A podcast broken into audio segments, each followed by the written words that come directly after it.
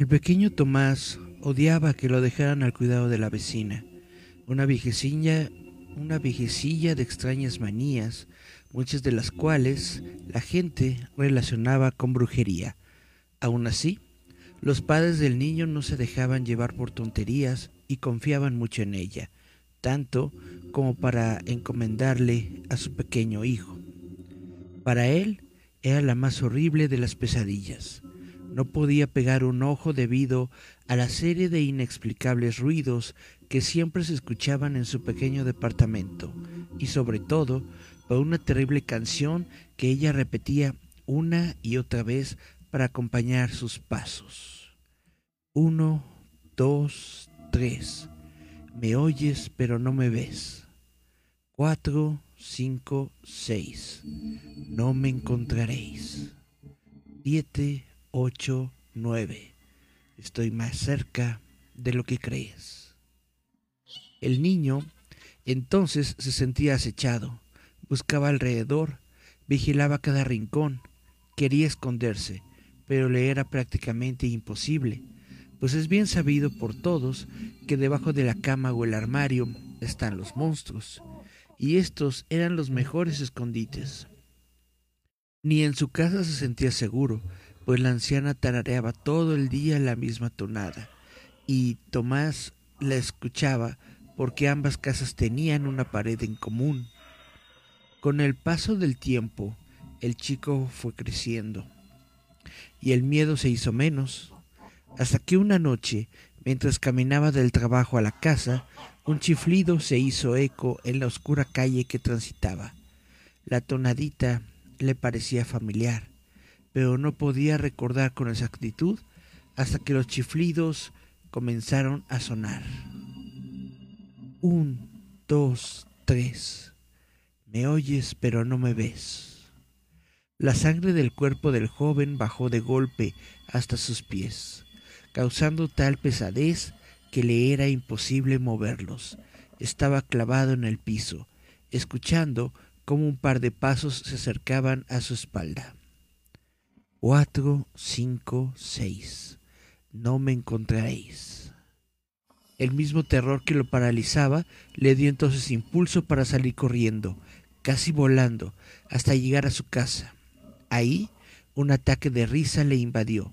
Se sentía un poco tonto al huir de los recuerdos de su niñez, así que, después de tomar el aire, siguió con su rutina, escuchando primero los mensajes de su contestadora. El único era de parte de su madre, pidiendo que asistiera al funeral de la viejecilla. En ese momento no pudo detener los escalofríos que subían electrizando a la vez todo su cuerpo y erizándole los pelos al escuchar nuevamente siete, ocho, nueve. Estoy más cerca de lo que crees.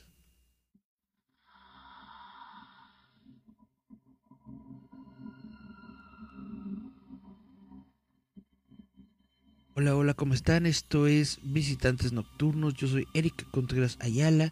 Estamos transmitiendo completamente en vivo a través de Facebook Live para todo el mundo. Y tenemos mensajitos. Eh, Flores López nos dice buenas noches. Miriam Sorel Luthor dice hola. Cari Santiago dice buenas noches. O días, pues son noches eh, Miriam Sorel dice, eso mismo me estaba preguntando, por eso solo puse hola. Gerardo Valdés Uriza dice buenas noches. Sonia Ivette Álvarez dice hola. Hola a todos, qué bueno que están por aquí escuchándonos.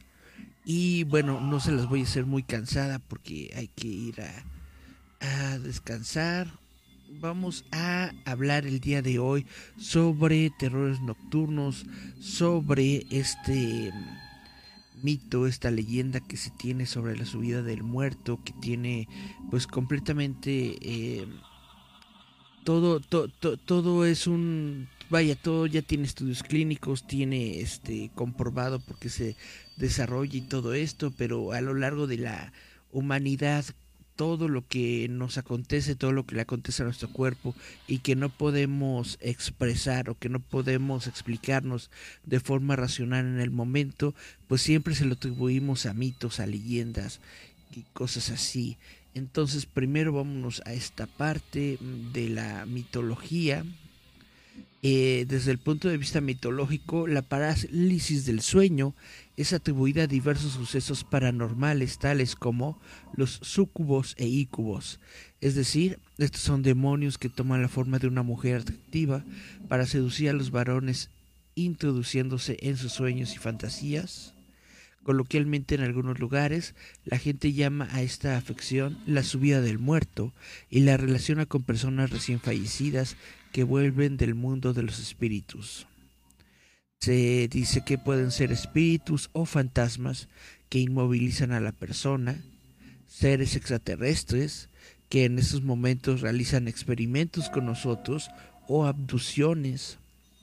Algunas personas dicen que sufren experiencias extracorporales o viajes astrales. Muchos dicen que se trata de entidades sobrenaturales procedentes del inframundo o que ha sido provocado intencionadamente por personas que practican la brujería, tal como se afirmó en los juicios de Salem. También se le adjudica el vampirismo. Este fenómeno estaría provocando, según esta explicación, el ataque de algún vampiro para que con tu cuerpo que no se puede mover puedan ingerir la sangre de, tuya, de la víctima. Eh, en realidad esto eh, a grandes rasgos y siendo completamente coloquial, lo que sucede es que tu cuerpo se encuentra en un estado eh, raro de, de sueño, es decir, tu cerebro está durmiendo, pero tu cuerpo se despierta de pronto. Y en este despertar que dura apenas un par de minutos, tu cuerpo no se, no se puede mover, porque eh, tu cuerpo, tu, tu, cerebro lanzó una, una sustancia en el cuerpo para que nos esté moviendo justamente mientras estamos durmiendo. Y esta sustancia pues todavía está activada, entonces de pronto te despiertas y no puedes mover tu cuerpo y entonces sientes esa ansiedad de que no controlas nada de lo que está sucediendo hasta que de pronto pasa. Y por eso es que muchas personas pues sienten que es como algo demasiado de, demasiado de miedo demasiado de bueno la parálisis del sueño es una incapacidad transitoria para realizar cualquier tipo de movimiento voluntario que tiene lugar durante un periodo de transición entre el estado del sueño y el de la vigilia. Esto puede ocurrir en el momento de comenzar a dormir o en el de despertarse y suele acompañarse de una sensación de gran angustia. Su duración suele ser de corta, de corta duración, solamente entre uno y máximo tres minutos, en los cuales la parálisis cede espontáneamente. Durante el episodio, la persona está totalmente consciente, con, capacidad auditiva y táctil, pero es incapaz de moverse o hablar, lo que puede provocar gran ansiedad. Sin embargo, no existe peligro alguno para la vida, pues los músculos respiratorios siguen funcionando automáticamente. Este trastorno está recogido en la clasificación internacional de los trastornos del sueño dentro del grupo de las parasomnias. Está causado por una disociación entre los mecanismos que provocan la relajación muscular en el sueño de movimientos oculares rápidos, es decir, el sueño RAM, y aquellos que mantienen el estado de alerta. ¿Por qué se produce de estado de, de, de, la subida del muerto? Pues muchas veces tiene que ver con el cansancio, tiene que ver con no estar durmiendo bien, no estar no estar teniendo tus eh, patrones de sueños bien establecidos, cuando estás demasiado cansado, cuando no estás durmiendo lo suficiente, esto es lo que está provocando. Yo realmente tenía estos eh, episodios, eran muy frecuentes en mi persona, hasta que pues comencé a tratar de modificar mis patrones de sueño. Dice, entre los factores que pueden contribuir a causar esto está la privación del sueño, el cansancio externo, el, perdón, el cansancio extremo, el estrés, las interrupciones en el horario para dormir, viajes o interrupciones del sueño y por supuesto también puede ser por, a causa de fiebre.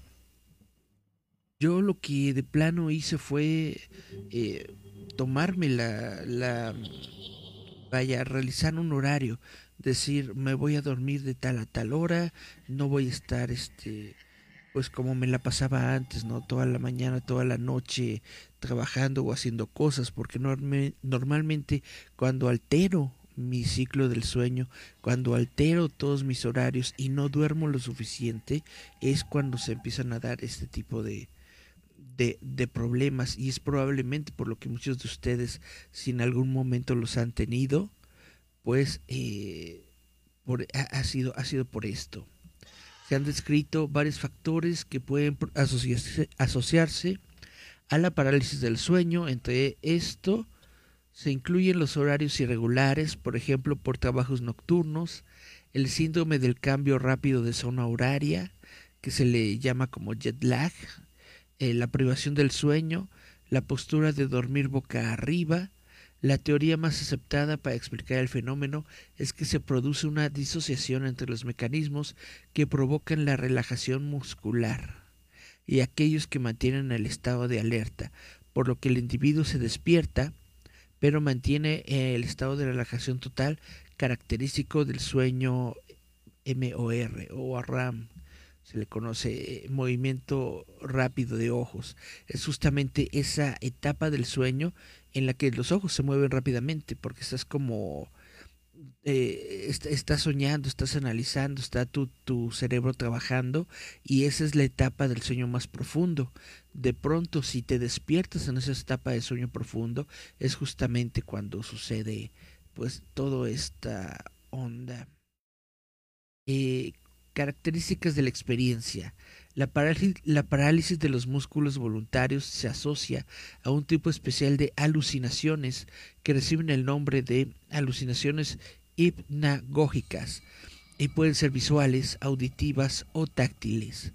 Se manifiestan viendo u oyendo objetos inexistentes o creyendo que una persona cercana se encuentra en las proximidades. Las alusiones hipnagógicas provocan en muchas ocasiones la sensación de miedo o temor, especialmente cuando el sujeto experimenta el primer episodio.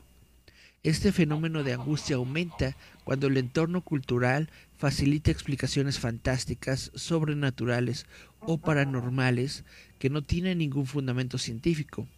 Son muy diversas en las diferentes partes del mundo y están influenciadas por la época y las tradiciones de cada región de tal forma que en muchos países existen interpretaciones discordantes y supersticiosas para explicar el fenómeno.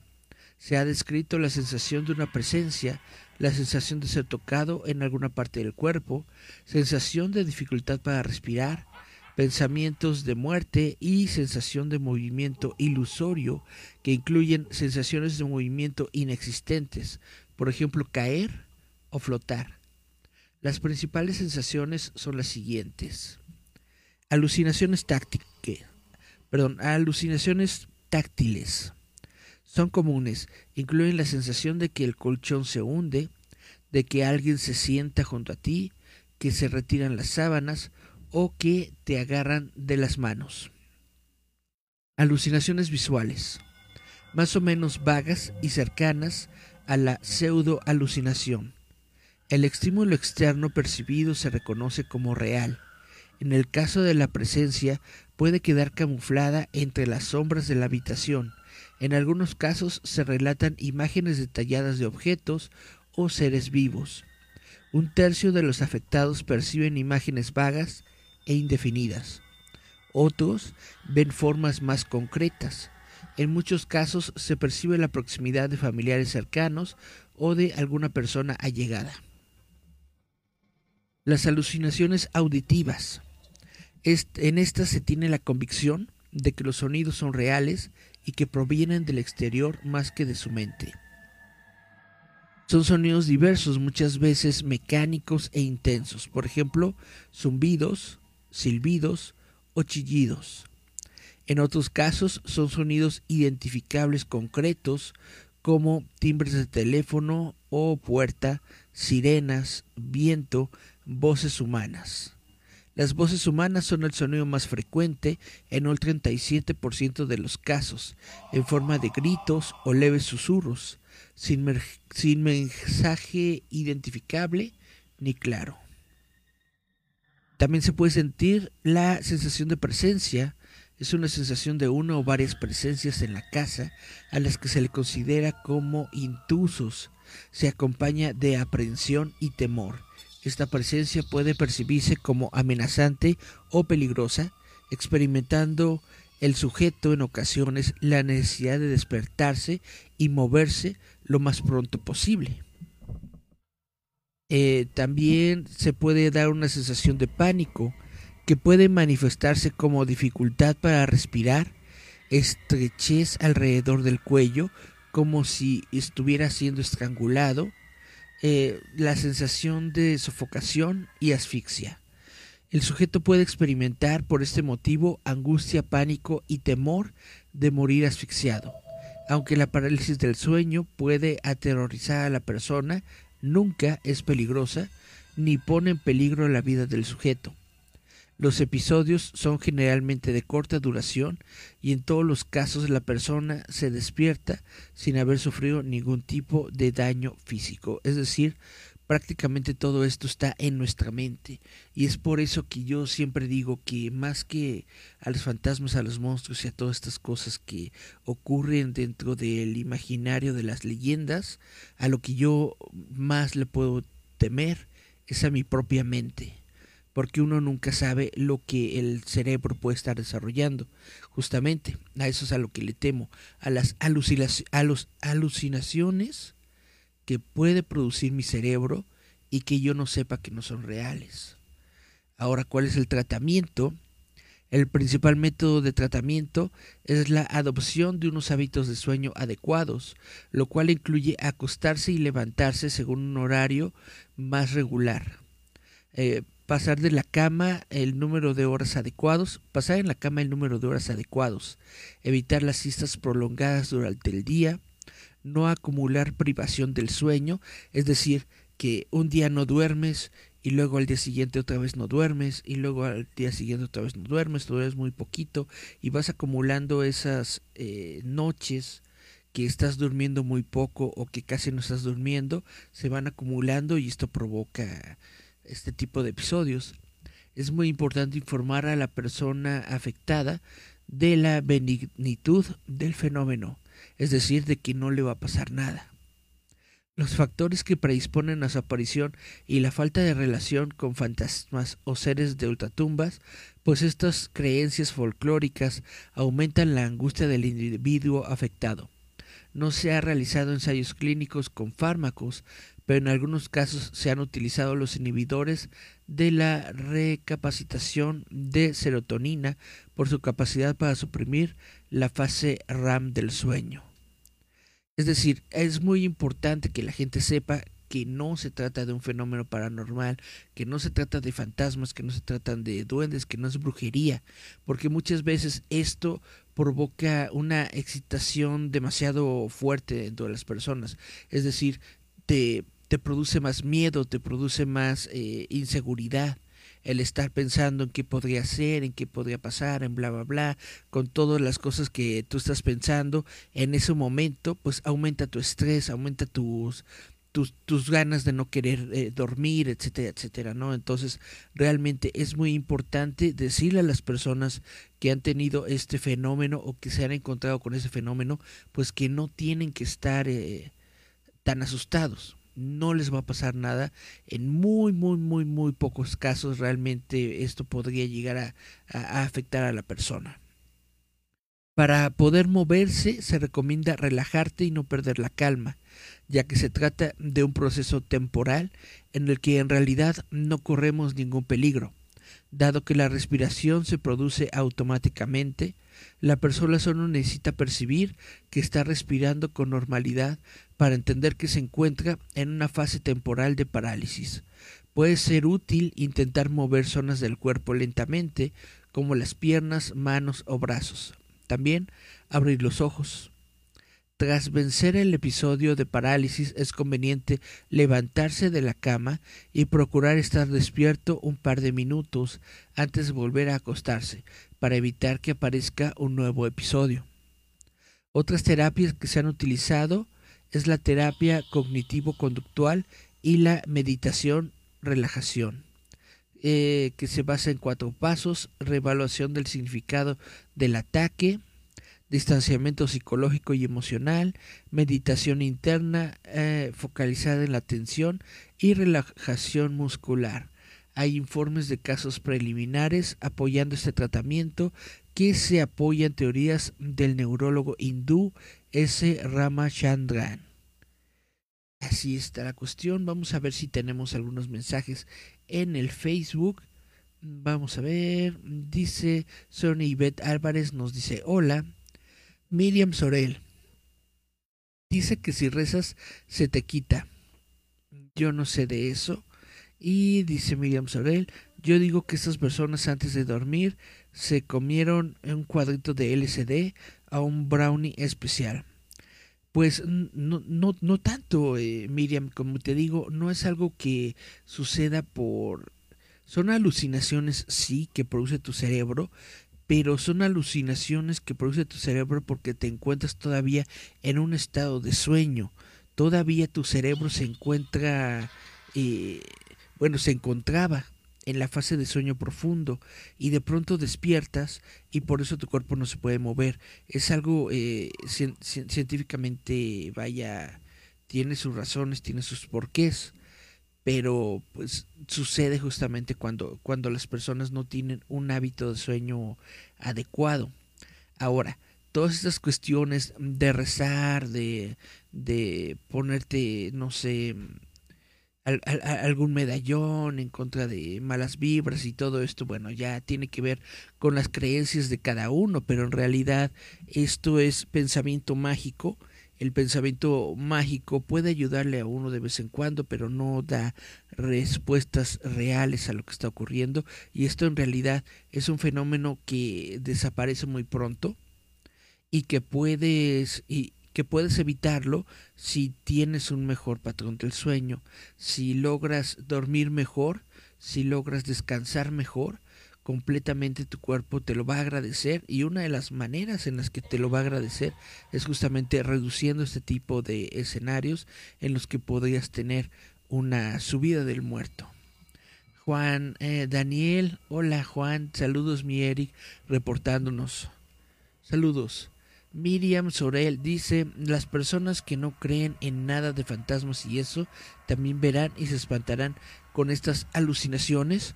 Pues justamente eh, te, lo, te lo puedo decir, yo cuando las primeras veces que, que experimenté este tipo de, de parálisis, pues sí me asusté porque tu cuerpo no se puede mover y tú estás viendo y, y, y, realmente tienes alucinaciones, o sea, realmente comienzas a ver como que hay algo ahí entre las sombras, como que algo te está, este, te está viendo.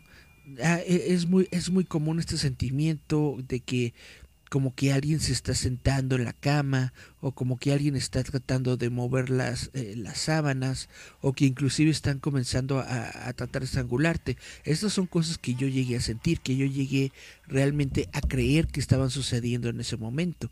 Pero son alucinaciones, son eh, cosas que no están ocurriendo realmente, que solamente estás eh, tú, vaya, estás en un momento de miedo entonces tu cerebro comienza a construir eh, escenas de miedo, escenas de algo que, que podría este, estarte dando miedo. Y eso es a lo que yo eh, digo que, que, le temo muchas veces, muchas veces a las alucinaciones de tu propio cerebro, más que a los fenómenos eh, paranormales reales. Yo le temo más a aquello que el cerebro puede producir sin que uno se dé cuenta o que uno no se dé cuenta de que no está siendo real. Esta es la, esta es la cuestión. Ahora yo en ningún momento he, intentado rezar o hacer esas cosas, pero pues a algunas personas les sirve, claro.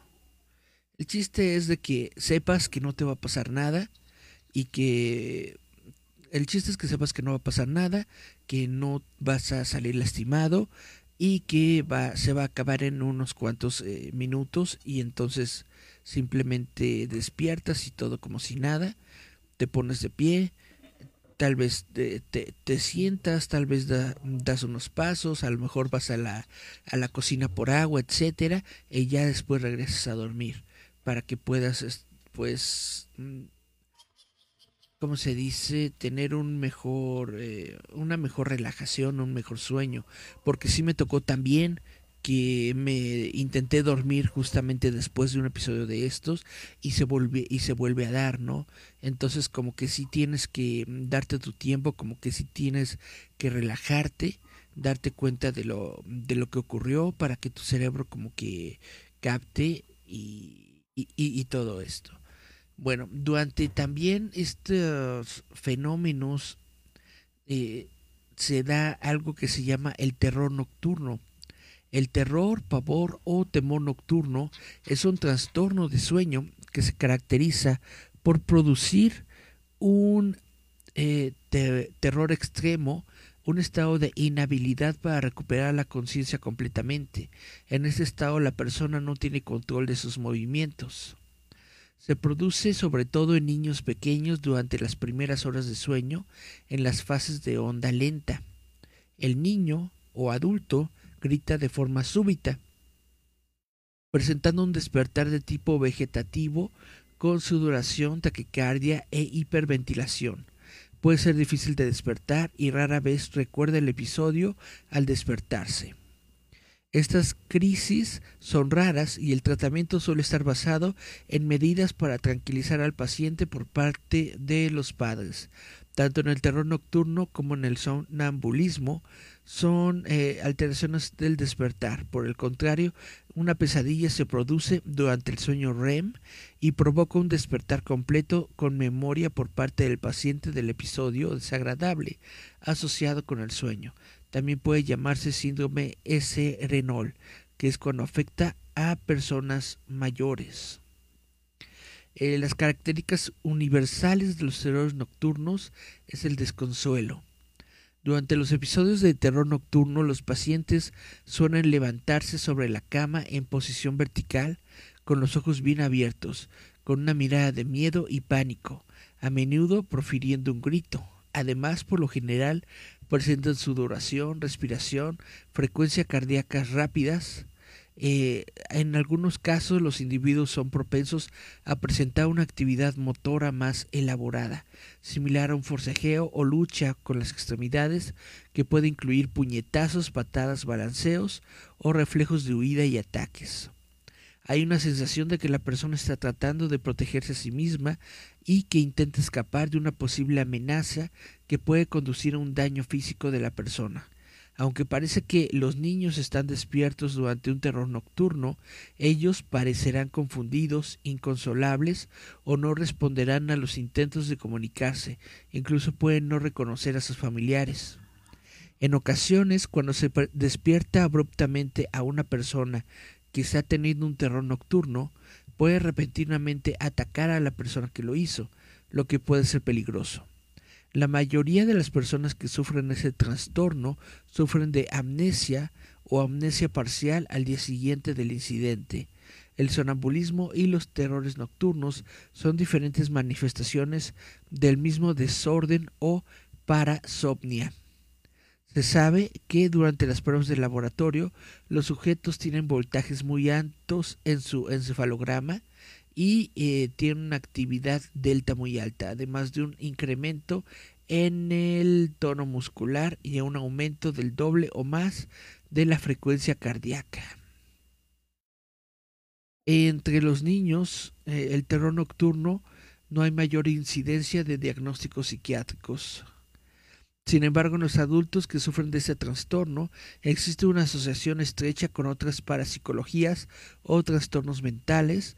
Puede haber una mayor incidencia del trastorno de terror nocturno, particularmente en adultos que han sufrido un trastorno por estrés postraumático y el trastorno de ansiedad generalizada, es decir, adultos que por ejemplo han ido a la guerra, adultos que han este, sufrido un, un, un, episodio muy, muy grave, muy importante en sus vidas, como un accidente automovilístico o algo así por el estilo, son personas que pueden tener este tipo de, de trastornos del eh, terror nocturno. Como les estoy comentando, el terror nocturno es de que tú estés en tu cama y de pronto gritas, de pronto te mueves, de pronto te levantas, de pronto haces algo y estás tú completamente dormido, no te, no te acuerdas de lo que hiciste hasta que te, hasta que te despiertas. Em, existen características genéticas y culturales. Eh, hay evidencia de que la predisposición a los terrores nocturnos y otros trastornos del sueño puede ser congénita. Los pacientes con este padecimiento frecuentemente informan que otros miembros de su familia y ancestros tuvieron episodios de terrores nocturnos o de sonambulismo. En algunos estudios eh, se ha observado un aumento de 10 veces en la prevalencia de la enfermedad en parientes de primer grado biológicos. Sin embargo, la causa hereditaria precisa no se conoce. Eh, niños mayores y adultos proporcionan imágenes muy detalladas y descriptivas asociadas a los terrores nocturnos. Eh, bien no pueden recordar o solo recuerdan vagamente lo ocurrido. Los terrores nocturnos en niños también tienen más probabilidad de ocurrir en hombres que en mujeres. En los adultos la relación entre los sexos es igual, es decir, tanto hombres como mujeres le puede dar. En un amplio estudio de gemelos, tanto monoglóticos como diglóticos fueron examinados y se encontró y demostró una alta tasa de, tasa de concordancia de terrores nocturnos para los gemelos monocigóticos que en gemelos disigóticos. Chan, chan, chan. Y bueno, ¿cuál podría ser el tratamiento para un terror nocturno? Tranquilizarse. Casi siempre ayuda a superar este trastorno y es muy importante para el tratamiento. Existen indicios de que los terrores nocturnos pueden resultar de estar demasiado cansados o de sufrir fatiga crónica. En tales casos es conveniente intervenir en los hábitos de sueño mediante la creación de un horario fijo. Esto puede aumentar las posibilidades de un sueño reparador. Si los terrores nocturnos se vuelven crónicos, cierta evidencia sugiere que el paciente debe ser despertado de su sueño justo antes del momento en que suelen producirse los terrores para interrumpir el ciclo del sueño. En algunos casos, un niño que tiene terror nocturno requerirá mayor comodidad y tranquilidad durante el día y antes de acostarse. La psicoterapia o asesoramiento con especialistas puede ser útil en algunos casos. Se pueden utilizar antes de dormir medicamentos con benzodiazepina, dinapecina. Perdón. Benzodiazepina. Por ejemplo, diazepam que a menudo reduce la aparición de los terrores nocturnos. Sin embargo, en niños rara vez se recomienda la medicación para tratar este trastorno. La prevalencia del síndrome del terror nocturno es desconocida o poco clara, dado a que, a que ha habido muy pocos estudios epidemiológicos en la historia. Vámonos a los mensajes. Chan, chan, chan. Dice Miriam Sorel, el terror nocturno cuenta también cuando tienes una pesadilla y según te despiertan, pero sigues en el sueño y después despiertas. Esa es una pesadilla tal cual, tal cual. Dice, ala, hasta se hereda. Se puede heredar o se piensa que tiene mayor posibilidad de, de ser heredado. Heredado todavía vaya como, como te estaba leyendo, no se tienen completos estudios sobre esto, pero pues sí se, se dice, ¿no? Que se encuentra en la familia. Es como cuando tú, este, pues cuentas algo de esto y de pronto te dicen, ah, sí, tu tío fulano tenía esto, o tu tía sutana, tu abuelita mengana. Y entonces es cuando ves, oh, todo esto es parte de la familia, no me lo inventé yo. Chan, chan, chan.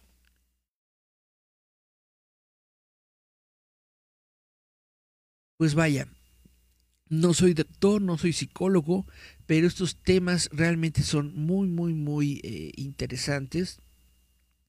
Al menos a mí me, me parecen interesantes. Durante un episodio de, terror nocturno, una persona puede comenzar con un grito atemorizante, sentarse en la cama y verse asustada, mirar fijo y con los ojos muy abiertos, transpirar, respirar pesadamente, tener el pulso acelerado, la cara ruborizada y las pupilas dilatadas, puede patear y pegar, puede ser difícil de despertar y si se logra mostrarse confundido, puede ser difícil de consolar, puede no recordar el suceso a la mañana siguiente o tener pocos recuerdos de este. Y posiblemente pueda salir de la cama y correr por la casa o tener una conducta agresiva si se le impide el paso eh, o se le contiene. ¿Cuándo consultar al médico? Cuando, estos, eh, cuando esto ocurre con más frecuencia, cuando se interrumpen de forma habitual el sueño de quien lo padece o el de los familiares, cuando provoca problemas de seguridad o lesiones, cuando provoca síntomas diurnos de somnolencia excesiva o problemas para cumplir con tus tareas y cuando siguen apareciendo después de la adolescencia o comienzan en la adultez. Es cuando tienes que eh, buscar ayuda. Y bueno, eh, a veces los terrores nocturnos pueden desencadenarse por afecciones no diagnosticadas. Eh, que interfieren en el sueño, entre ellas respiración asociada a trastornos de sueño, un grupo de trastornos que comprenden patrones anormales de respiración durante el sueño. El más frecuente es la apnea obstructiva del sueño, el síndrome de piernas inquietas. Algunos medicamentos pueden inducir esto, trastornos del estado de ánimo como la depresión y la ansiedad, y en adultos el consumo de alcohol. Así es que bájenle Bájenle, bájenle a las chelas. Vamos a ver. Dice Cari Santiago, si despiertas te quedas sentado un rato en la cama sin decir nada y luego te vuelves a acostar. Cuenta como terror nocturno. Eh, yo supongo que sí. A ver, espera. Dice Juan Daniel Ruiz Otelo. Eric, ¿podrías narrar la historia del hombre polilla, Modman? Por supuesto, para el próximo programa vamos a hablar de Mothman. Eh, es tema más de sus, mm, de sus hijos, pero sí lo vamos a, a tratar también aquí.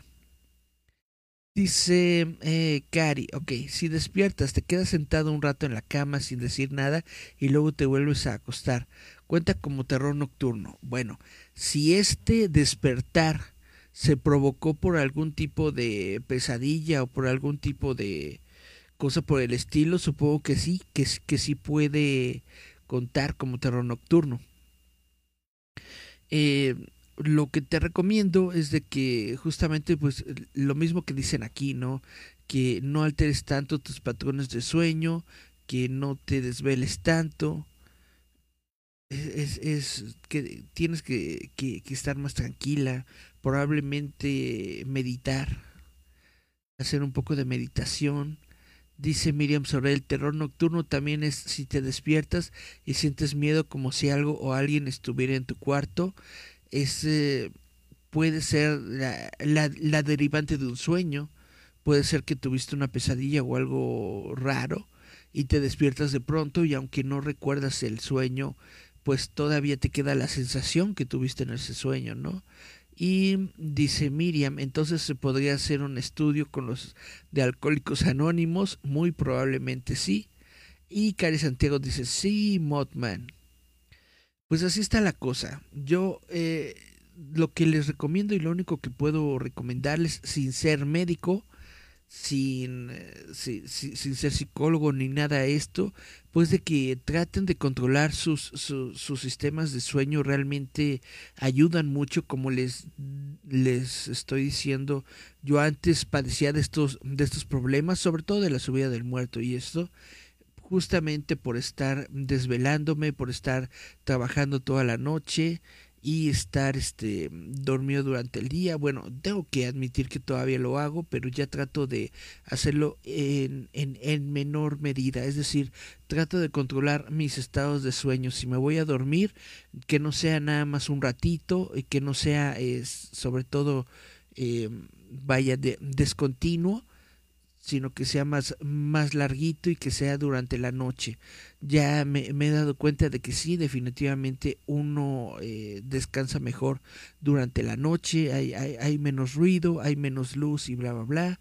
Porque, pues sí, cuando, cuando trabajo de noche y estoy de, tratando de dormir durante el día, pues durante el día hay un montón de distracciones, hay, hay, un montón de luz que, que, viene de la ventana, ¿no? Aunque pongas tus cortinas, siempre entra luz, o de pronto entran personas a la, a la, a la habitación, hacen ruido, también el ruido mismo de la calle, ¿no? De estas personas que, que, que venden, que venden tamales, que venden frutas, que venden eh, escobas, que, que venden de todo, ¿no? De todo lo que venden eh, en la calle y tienen sus sonideros de que van a pasar a vacunar al perro, etcétera, etcétera. Entonces siempre es mejor, o al menos es como que socialmente mejor, dormir en la noche porque la noche generalmente es más tranquila. Y dice Cari Santiago, es que tenía esos lapsos de niña. Pues eh, puede ser que hayas padecido de, de, de terrores nocturnos cuando eras niña, pero ojalá se hayan, se hayan detenido o se hayan disminuido ahora, ahora de adulta. Hay que estar simplemente, tratar de estar más relajados, tratar de estar más joviales ante la vida. Y esto es lo único que puedo en estos momentos yo recomendar, porque no les puedo decir tómate el diazepam, porque yo no soy doctor, así es que, pues no, vayan con un doctor y que el doctor les diagnostique el diazepam. Bueno, pues si les parece bien, este fue el, el, tema del día de hoy. Ahora vámonos a leer uno de los cuentitos que tenemos aquí de el libro de historias de cuento ficción. Este es un libro que me gusta eh, leer, un, un, capítulo cada, cada programa, son diferentes cuentitos pueden ser de diferentes géneros, puede ser de ciencia ficción, puede ser de terror, puede ser de fantasía, hay algunos que hasta son cómicos. Este, esa historia que les voy a leer se llama Mi Terapia y es del segundo concurso del relato Zombie Dolmen eh, en mayo de 2010. Es ganador, según tengo entendido, del segundo concurso de relato Zombie Dolmen en mayo de 2010. Vamos a darle pues. Hay cosas que cuestan asumir. Asumir que uno se hace mayor, que uno se ha convertido en un vejestorio, que ya no se es joven. Eso es duro, la verdad. Que aquella chica del instituto ya no va a salir más contigo porque ya pasó el verano. Ese verano en concreto en que las cosas pasaban. Eso también es duro. Pasa muy rápidamente y es difícil acostumbrarse. La muerte de un familiar, durísimo. Y mira, que ya me ha ocurrido un par de veces. Pero de todas las cosas que he pasado, lo peor, y con mucho, ha sido esto. Algo totalmente inesperado y que de la noche a la mañana te cambia la vida por completo. Es muy complicado asumir que uno se ha convertido en un zombie. Así, sin más. Por muchas vueltas que le des, es imposible acostumbrarte a ello. Si piensas que no es más que una enfermedad, que hay gente con cánceres terminales y son felices, no consigues ningún consuelo, porque a ellos hay alguien que les quiere abrazar, no como a ti. Es que olemos mal. Y ya lo sé, pero ¿qué quieres que haga?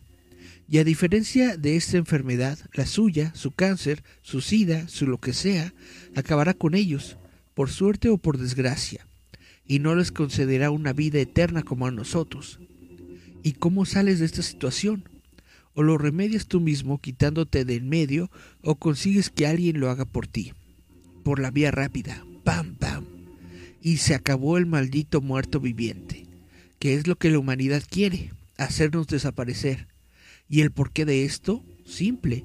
Les recordamos que ellos también pueden acabar así. Es mejor para ellos ocultarnos o liquidarnos. Por eso tenemos que pelear para que nos vuelvan a admitir en la sociedad. Con esfuerzo lo podemos conseguir, pero nos ponen muchas piedras en el camino que actúan en nuestra contra, que nos apartan de nuestra vuelta a la normalidad. Bueno, aparte del hecho de que somos no muertos, claro. Por ejemplo, siempre tenemos dentro ese sentimiento de culpa, de preguntarnos si no podríamos haberlo evitado, de recordar aquel día una y otra vez repasando cada momento, de ver qué es lo que hicimos mal. Pero a ver, ¿qué culpa tenemos nosotros? Nosotros no somos los culpables, nosotros somos las víctimas. Está claro que suele haber indicios, pistas o alguien que nos avise de lo que nos va a pasar pero a la mayoría de nosotros nos pasó esto cuando éramos jóvenes y como es obvio, no hacíamos caso de lo que nos decían. Fíjate en mi caso personal. Mira que mis amigos me avisaron que no me metieran a aquel cementerio abandonado en donde se oían voces y gemidos extraños, que hubo otros chicos que se metieron ahí y que ya no volvieron, y que al menos no lo hiciera de noche. Pero cuanto más me advertían, ay, más ganas tenía de entrar ahí. Me creía invulnerable, intocable, capaz de todo y sobre todo muy listo. Y por muy fuerte o listo que seas, no puedes contra todo, y menos contra cinco zombis centenarios que están esperándote para darse un festín a tu costa. Y así sigues, dándole vueltas a la cabeza, pensando que por qué te pasó a ti porque seamos realistas, nadie se imagina que acabará transformado en un zombie, ni poniéndose en lo peor. Eso siempre le pasa a otros. Y nadie te apoya, ni tus padres, ni tus hermanos, ni tu familia, porque ya no te reconocen como carne de su carne. ¿Y cómo les vas a reprochar?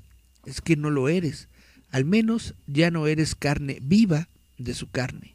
Menos aún tu novia, que no entiende nada, nada de lo que te pasa, y cree que esto, lo que te sucede, lo has provocado adrede, que lo haces porque ya no la quieres, y la mía menos lo entendió, ya que, desgraciadamente en mi caso, durante la etapa inicial de la zombificación, confundí el amor con el hambre, y literalmente me la intenté comer a besos. Son todas estas cosas las que te van hundiendo lentamente y no te dejan avanzar en tu problema en tu lucha, porque esto es una lucha constante y que si no la peleas acaba contigo. Tienes que levantarte cada día intentando mantener la cabeza arriba, tiesa, erguida, y en eso el rigor mortis. Apenas te ayuda. Tienes que demostrarle al mundo que todavía vales para algo y hacer alguna cosa de provecho para demostrarlo. Buscarte un hobby, una afición, algo que nos aleje de nuestra dura realidad. Estudiar, Sí. Estudiar. Que no somos tan retrasados como parecemos. Ojo, que si nos lo proponemos, los zombies somos tan listos como los demás. ¿Qué nos costará? Y mucho, lo sabemos, pero tenemos que intentarlo. Pintar cuadros está bien, la jardinería, el bricolaje, pues también, pero sobre todo, nada de cría de mascotas o animales de granja, que ya sabemos cómo pueden acabar los pobres bichos cuando nos da esta hambre nuestra, ¿eh? Bueno, iré acabando ya, que los zombies solemos ser callados, pero cuando nos dan mucha cancha nos embalamos a hablar y no paramos. Nada más, lo dejo aquí, que estoy muy contento por la oportunidad que me habéis concedido para expresarme, que esto supone mucho para mí. Cada día que me puedo comunicar con alguien y explicarme, me libero más de mis penas. Muchas gracias, Fran. También nosotros estamos contentos de poder ayudarte en tu situación. Fran mueve la cabeza y como avergonzado se sienta. Va muy sucio y enseña parte de sus costillas a través de una vieja y rota camisa de cuadros, pero tiene la mirada brillante y orgullosa. El siguiente puede hablar ahora. Es una chica nueva, así que tendrá que presentarse al grupo. Por favor, sean amables con ellas. Se llama Aurora. La mujer que habla tiene una carpeta en el regazo en la que acaba de apuntar algo y ahora señala con un dedo reseco y mustio a una jovencita vestida de colegiala. Aurora, cuando quieras puedes comenzar. Se oye el chirrido de una silla que se desliza lentamente contra las baldosas del aula. Hola a todos. Perdonad, yo, yo, es que estoy muy nerviosa. Adelante, Aurora. Todos entendemos por lo que estás pasando. Preséntate, por favor. La chica, con media cara desgarrada y con un ojo colgando, carraspea. Coge fuerzas y levanta la voz todo lo que puede. Soy Aurora y yo, yo, yo también soy un zombie. Un coro de voces roncas y graves retumba en la sala. Hola, Aurora.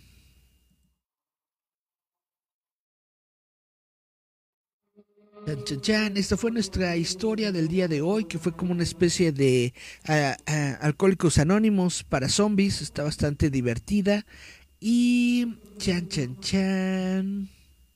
Vamos a checar mensajitos.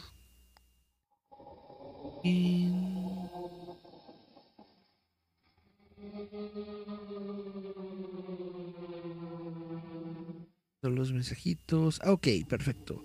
Es que tenía lapsus de niña, nos dice Cari Santiago. Miriam dice, ve con el doctor Simi, es lo mismo pero más barato. Cari Santiago dice, el diazepam me da miedo, hasta una pastilla puede llevarte a un casi coma porque es muy fuerte. Sí, el diazepam no se lo tomen nada más así porque sí, necesita receta justamente porque necesita un control de las dosis. No es lo mismo para cualquier persona. No, no, yo no lo recomiendo. Por favor, no tomen diazepam nada más así porque sí. Consulten a un doctor antes de cualquier cosa, aunque sea a un doctor de los del doctor Simi. No sé si ellos te puedan eh, recetar diazepam, pero mínimo ellos te pueden decir qué tal de las dosis y todo eso. Y dice Miriam eh, Sorel, propongo para el próximo programa trate del origen de las leyendas urbanas. Y dice Cari Santiago, el próximo programa será del hombre polilla. Y dice Miriam, ah caray, me suena, voy a investigar. Y dice Miriam, Aurora como la princesa. Dice Cari Santiago, qué loca historia. Miriam Sorel, dice Eric, el Grogu se movió, no manches. Y dice Juan Daniel Ruiz Sotelo, qué buen programa. Pues mira, voy a anotar en los próximos temas lo que quieres de el origen de las leyendas urbanas. Bien, de las leyendas urbanas, ¿cómo no? También de, creo que es de Miriam.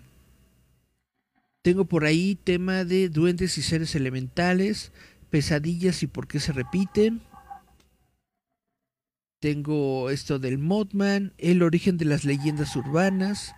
Tengo lo de un ovni que está en Ciudad Universitaria y alienígenas en la ciudad Pemex. O sea, tengo todavía varios, varios eh, temas que, que tratar y pues los iremos tratando poco a poco. Y dice Miriam Sorel, leyendas de Irlanda. Sí, sí, sí, sí, sí. Perfecto, vamos a buscar leyendas de Irlanda.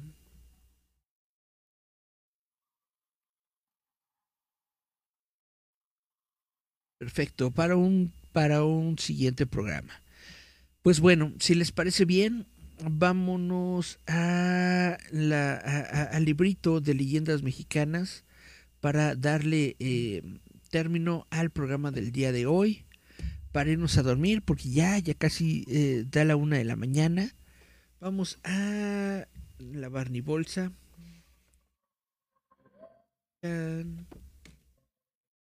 A ver, un cuentito que no esté muy largo. Que tampoco esté muy corto. A ver, vamos a leer este que se llama El pirata de barbillas. Esta es una leyenda de Campeche. A finales del siglo XVI, el puerto de Campeche se había convertido en uno de los más importantes del Nuevo Mundo. Hasta este lugar llegaban procedentes de Europa comestibles, todo tipo de telas, vinos, entre otras cosas. Sin embargo, esta situación de abundancia pronto acarreó problemas, pues los piratas arribaban al puerto para hacer de las suyas. Secuestraban a personas de alto rango para pedir rescate, raptaban mujeres y saqueaban los negocios e incendiaban las ciudades. El puerto del Campeche en innumerables ocasiones fue víctima de estos actos criminales. Sin embargo, el pirata de Barbillas es el bandido que más se recuerda en la región.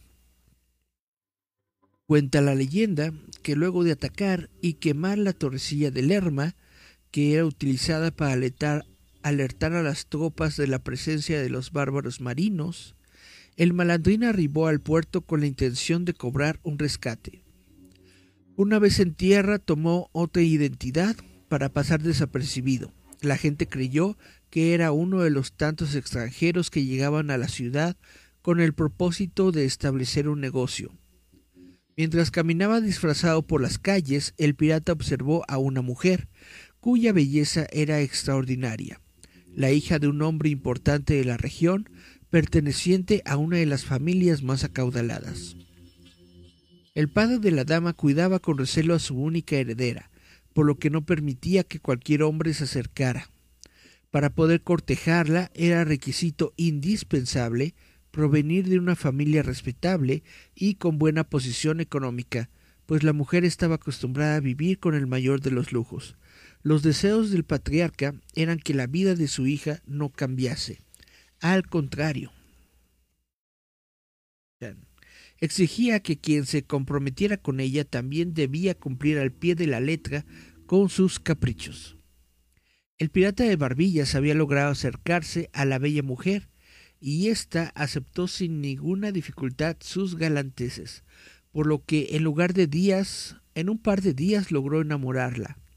Muy pronto la gente comenzó a rumorar al respecto, y estos comentarios llegaron a los oídos del celoso padre, quien a toda costa ordenó investigar al osado caballero. El de Barbillas había engañado a todos cuantos se cruzaban en su camino. Les aseguró, ser, les aseguró ser un hombre de gran riqueza e hijo de un hacendado radicado en Cuba. El padre prohibió a su hija sostener más encuentros con el hombre mientras no lo conociese pues aún no sabía bien de quién era y de dónde venía. La orden molestó mucho a la joven, sin embargo, el amor por el supuesto cubano fue más fuerte y continuó viéndolo a escondidas. Una noche el padre encontró a su preciado tesoro en brazos del galante caballero. Inmediante se percató de que no era quien decía ser, pues él sí lo había reconocido era el temible pirata de Barbillas, quien había enamorado a su hija para divertirse durante su estancia en el puerto. Lleno de ira, lleno de ira, el padre desenmascaró al pirata frente a su hija, quien desconcertada se echó a llorar por el engaño del cual había sido víctima. Ambos hombres protagonizaron una sangrienta pelea en la que salió victorioso el pirata. Sin piedad dio muerte al padre de la joven, que incrédula no podía creer lo que había pasado. Se dice que la mujer jamás pudo recuperarse de la impresión que le causó presenciar el asesinato de su padre, ni superar el dolor que le causó el engaño de un pirata. Se le recluyó en un convento donde solo se le escuchaba decir pirata, pirata.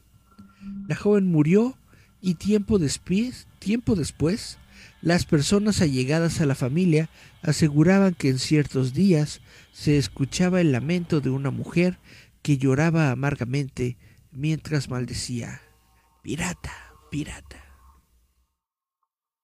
Chan, chan, chan.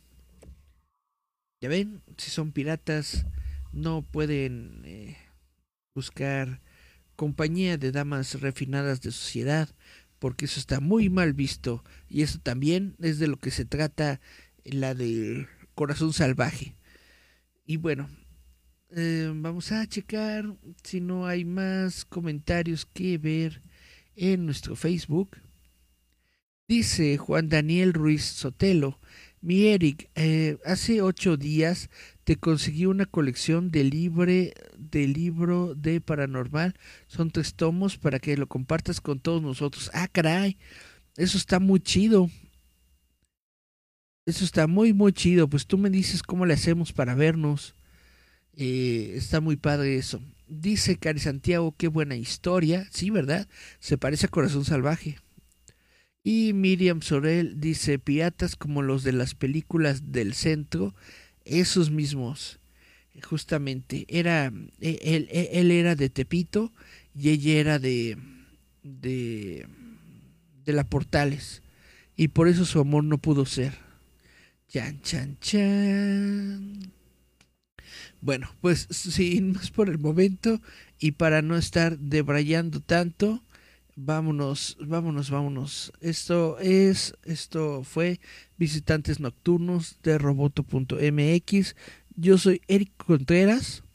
Los invito a seguirnos la pista aquí en Facebook a través de nuestras redes sociales.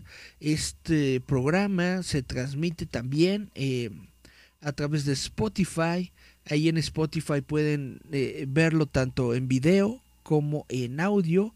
En Apple Podcast, Google Podcast, Anchor, Amazon Music, iBox, Radio Public, Breaker. Estamos, por supuesto, en eh, Radio Roboto, que es este sitio web, Radio Roboto, radio.roboto.mx. Y bueno, nos escuchamos, vemos la próxima semana. Les recuerdo que este eh, domingo, este domingo hay dos cositas. Está la nostalgia del juguete, en donde está, va a estar nuestro amigo eh, Gerardo Valdés Uriza, líder fantasma. También va a estar nuestra amiga Yasmín Flores López los dos van a estar con sus proyectos de cómic, con sus personajes, ahí en este evento de la nostalgia del juguete que se va a realizar en el Futurama, en el Centro Cultural Futurama. Y también les recuerdo que este domingo va a comenzar la eh, actividad de hacer la desintoxicación de, de cómics, desintoxicando la pila tóxica, que básicamente se va a tratar de que yo voy a estar durante toda una semana leyendo cómics, tratando de, de superar las mil páginas de cómics leídas durante una semana. Normalmente esto lo hacíamos durante un solo día, pero pues ya nos dimos cuenta de que estamos viejitos y de que tenemos otras cosas que hacer durante el día y, por eso le vamos a dar una semana, pero el chiste es leer. El chiste de la actividad es leer, leer, leer. También, pues visitantes nocturnos se trata de leer, por eso me la paso leyendo todo el programa y por eso les estoy muy agradecido. Eh, dice Cari Santiago, excelente programa, buenas noches. Roboto, perdón, dice Miriam, Roboto reportando la nostalgia del juguete. Ah, Miriam va a ir a, hacer acto de presencia por parte de Roboto en la nostalgia del juguete. Eso está muy chido. Y dice Miriam Soriel, qué buen programa, jajaja. Ja, ja. Bueno, pues eh, nos estamos viendo, nos estamos escuchando aquí en este mundo, en este plano existencial. Yo soy Eric Contreras, en otro plano, pues no sé. Nos escuchamos, vemos. Chao, chao, chao.